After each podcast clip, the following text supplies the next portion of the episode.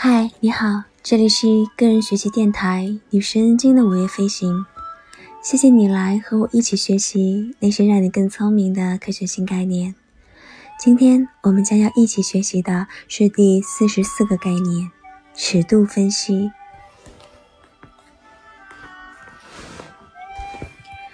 有一种很有名的说法，那就是。如果要将宇宙分为线性物质和非线性物质，无异于把它分成香蕉和其他的东西。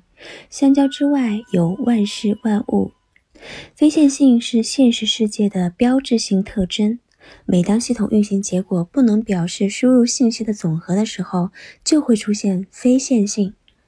哪怕每一条输入的信息都是简单的连续数据。非线性并不一定意味着复杂性，而线性也不一定就意味着不复杂。但是现实中的大多数系统确实表现出了一些非线性的特征，并产生了一些复杂的行为。像水龙头流出的水，就在内部简单性当中隐藏着非线性特质；而像天气这样的信息，就能被大家明显观察到非线性。非线性的复杂动力系统随处可见。你看，无法预测的变化、引爆点、行为的突变、滞后作用等等，这些都是非线性世界的表现。非线性的复杂性带来了高速的运算，也因为缺乏一般的线性解决方案而带来了难以管理的弊端。因此，我们必须以线性模型来观察这个世界。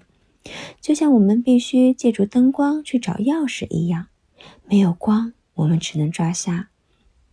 理解需要简化，复杂性应尽可能被去掉，只留下问题最重要的部分。连接线性与非线性、简单与复杂的最佳桥梁是尺度分析，也就是物理系统的维度分析。只有借助尺度分析，我们才能利用简单模型来理解复杂的非线性现象。但是这个里面呢，有两个核心问题：第一，对于即将到来的问题，什么东西的数量是最重要的呢？第二，这种数量的理想幅度和维度是什么呢？这个问题特别重要，因为这个问题抓住了最简单却最重要的基本问题，那就是物理现象必须采用稳定的单位进行计量。如果用非行业术语来表达尺度分析的概念，你可以将它称之为系统性的聚焦于某一时空中的关键。有一些。非常微妙的事实能够证明尺度分析比简单的等级比较更加具有效力。最有力的证据之一就是尺度分析可以通过尺度系统使用，哪怕在不知道精确等式的系统当中也可以使用。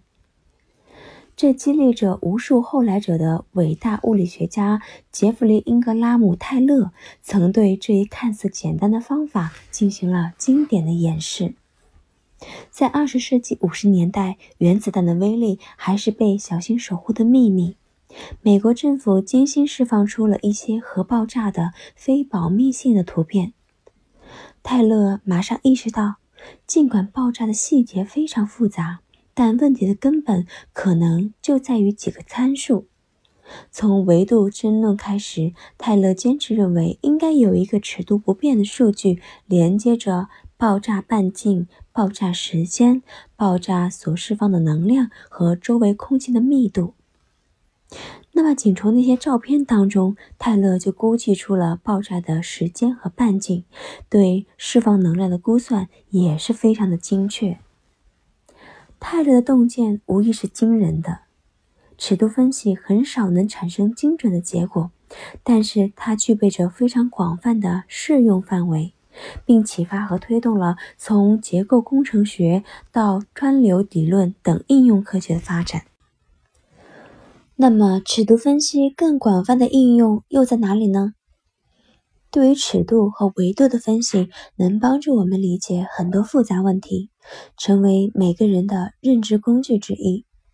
例如，在商业规划和金融分析当中，尺度分析的第一步就是对比率和基准的应用。泰勒制成为一种管用的、常用的工具，绝非是偶然的。科学管理及其衍生物让这个工具一鸣惊人。用这个例子说明，用维度去推导数量之间的关系，其实并不是非常的恰当。但是限于篇幅，我们在这里不过多的去论述。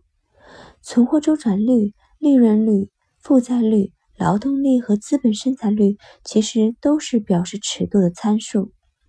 哪怕没有市场的详细信息和个人的商业活动，这些指数也能告诉我们市场经济的基本动力。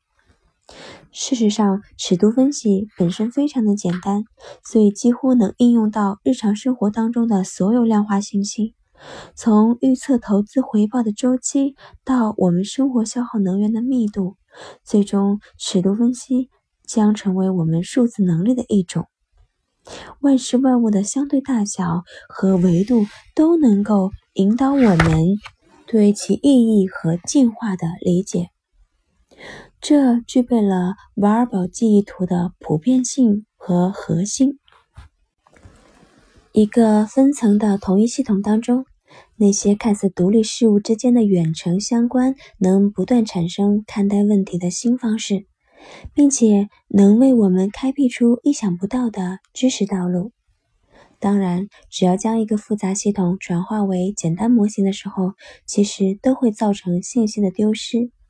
尺度分析为个人所用的时候是一个有效的工具，但它并不是提供答案，也无法满足更深层的分析。